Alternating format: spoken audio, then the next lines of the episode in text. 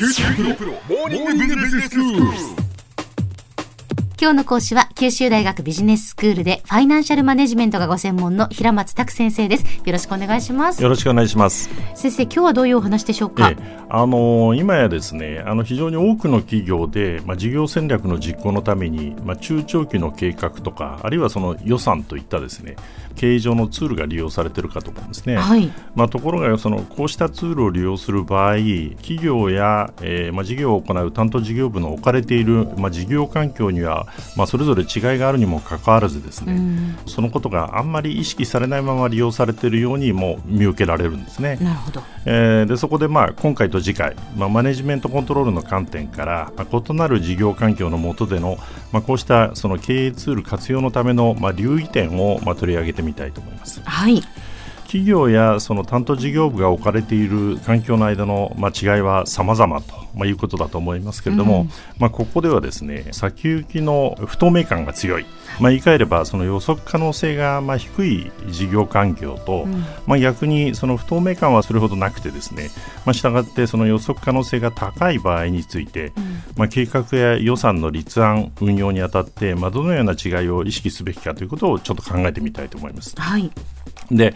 不透明感が高いその事業環境といっても、うん、まあ、そこでもまたさまざまな状況が考えられるわけですけれども、えー、まあ、例えばその企業が設立後間もない場合とか、うん、成長市場へこう新規に参入する、はい、成長市場でですねシェアアップを図る場合、まあ、こういった場合などはですね、うんまあ、既存市場やその成熟市場で事業を継続する場合と比べて、まあ、不透明感はまあ相対的に高いと、まあ、いうことが言えるんだろうと思うんですね。すねまあ、なぜなら、その生産工程であるとか、あるいはその生産技術にはまあまだ不慣れなわけですし、うん、それからまあ市場ニーズ顧客およびそのサプライヤーとの関係とかあるいはその販売チャンネル、まあ、競合者の対応などですね、まあ、予測のつかない変化に迅速に対応しなければならないこともまあ多いということだと思います。はい。でまたその競争戦略として価格リーダーシップではなくてですねその差別化をまあ施行する場合ですね、うんでこれもその低価格戦略を施行する場合に比べてですねどのようにその差別化すれば競争上優位に立てるのか、まあ、これを見通すことはあの難しいんだろうと思うんですね。まあ、したって、まあ、より不透明感が高いと。でさらにはその近年のようにですね、まあ、革新的な技術によって、まあ、市場が激しくこう変化する場合もあるわけですね。そういう中ではその外的要因に左右されることが多くてですね、まあ、かつその初めて経験することも多いと、まあ、いう意味でもですね、まあ、不透明感が強くなるということだろうと思いますね。そうですねなかなかやっぱ予測できないですよね。で、まあ、そこで本論なわけですけれども、はい、まあ、このようにその不透明感の強い環境下における、まあ、事業においてはですね、うんまあ、一般にその短期で利益を上げようとしてもなかなか難しくてですね、うん、まあ、長期的に利益が上がれば良いというようなまあ姿勢を取らざるを得ない、まあ、そういうケースが多いわけですね。はい。で例えばその成長市場でシェアを、まあ、あの上げようと、まあ、するような場合にはですね、まあ、差し当たってその値下げとかあるいはその市場開発費用を投入したりですね新製品の開発導入など、まあ、積極策がまあ必要になるわけですけれども、はいはいまあ、こうしたことはその短期的にはその利益にマイナスに働くわけですね。そうですね、えー、また同様にその差別化戦略の場合も、まあ、差別化できる製品の開発には、まあ、イノベーション的な要素が必要になるなどですね、まあ、時間とコストがかかるわけですね。つまり少し先の利益を見越してその日々の意思決定を行わざるを得ないわけですね。うん、その結果その不透明感が強い環境のもとにおいてはまあ、中長期の計画が、まあ、より重要になってくるわけです。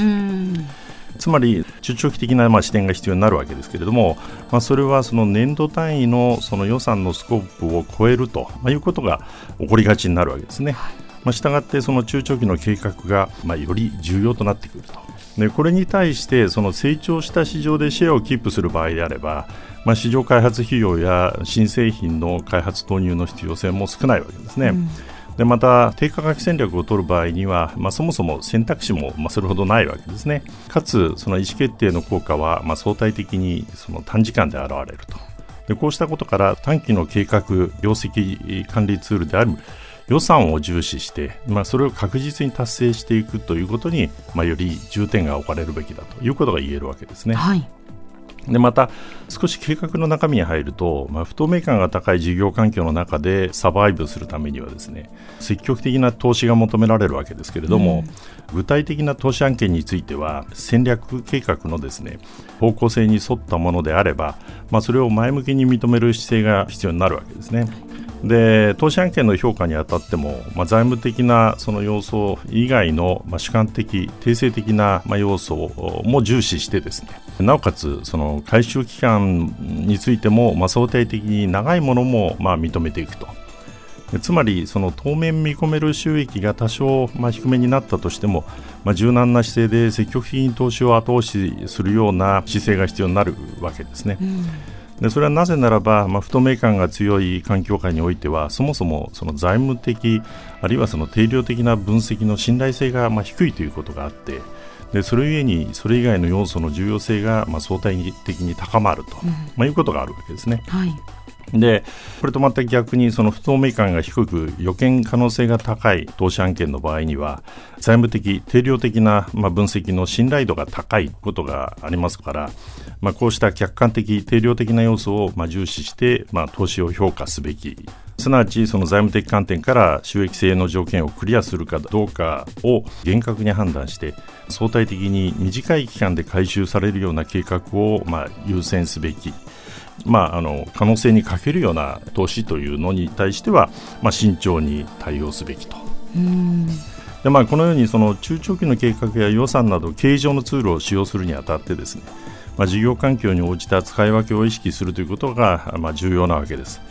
でこうしたツールの利用によって直感に頼る経営ではなくて、まあ、戦略に忠実な経営ができると感じておられる方は多いと思いますけれども使う場所環境によっては変化への対応を阻害する恐れもあることを理解しておく必要があるかと思います。では先生今日のまとめをお願いします、はい。まあ、同じ中長期計画を策定運用するといってもまあ、不透明感の高い事業環境における事業とそれから予測可能性の高い事業環境における事業とではまあ、そもそもの計画の相対的な重要性計画の中に盛り込むべき投資に対する態度評価方法なども違ってくるということを、まあ、理解した上で利用するということが必要だと思います。今日の講師は九州大学ビジネススクールでファイナンシャルマネジメントがご専門の平松卓先生でした。どうもありがとうございました。ありがとうございました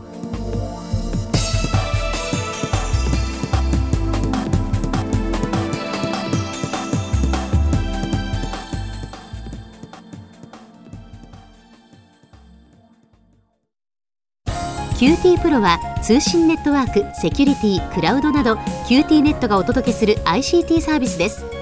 九州中に展開した光ファイバー網を基盤に一番身近なビジネスパートナーとして九州の企業自治体の皆様をサポートします。詳しくは QT プロで検索を。